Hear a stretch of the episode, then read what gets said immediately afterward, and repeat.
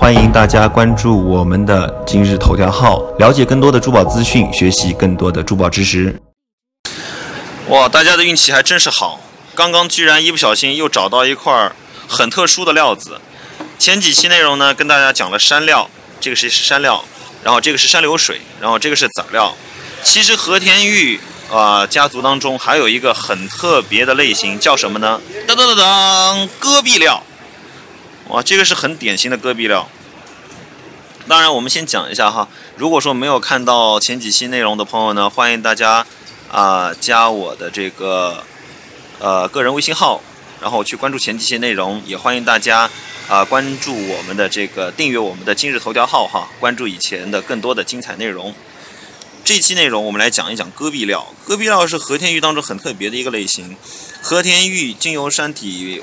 啊，崩塌或者是地震等等各种原因，然后有些玉料被冲到河道里面去，那么就经由中上游，然后变成了山流水，然后到中下游和下游的时候变成了鹅卵石状的籽料。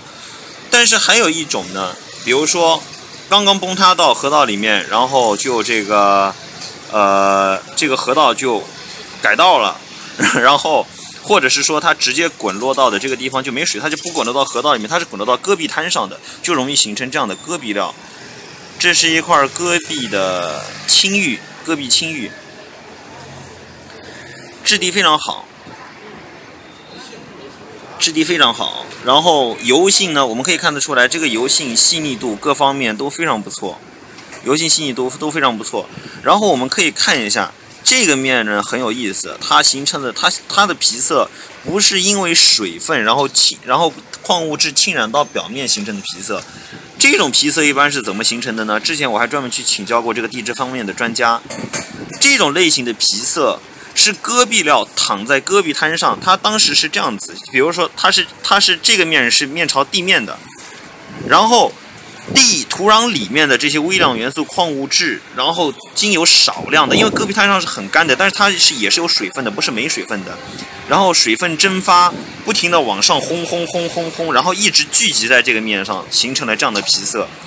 那呃玩戈壁玛瑙的朋友们呢，呃把在戈壁玛瑙表面上形成的这种皮色称之为沙漠漆。当然，在和田玉表面上形成的这样的颜色呢，我们。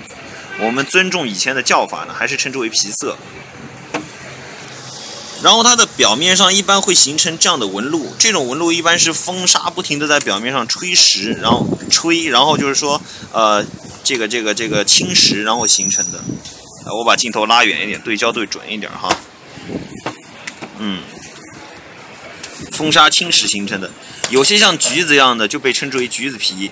有些像柚子一样的就称之为柚子皮，然后有些颗粒非常小、圆弧状的，有些人就称之为鱼鳞皮。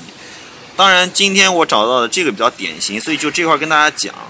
呃，戈壁的这种戈壁料呢，还会有戈壁的白玉、戈壁的墨玉、戈壁的碧玉。呃，戈壁的黄玉非常少，然后戈壁青玉和这个这个墨碧这些类型是比较，就是相对来说常见一点。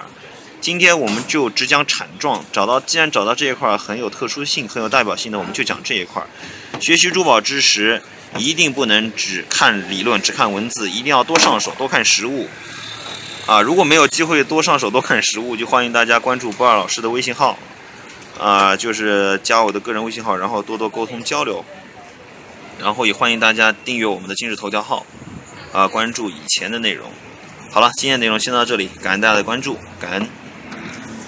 欢迎大家关注我们的今日头条号，了解更多的珠宝资讯，学习更多的珠宝知识。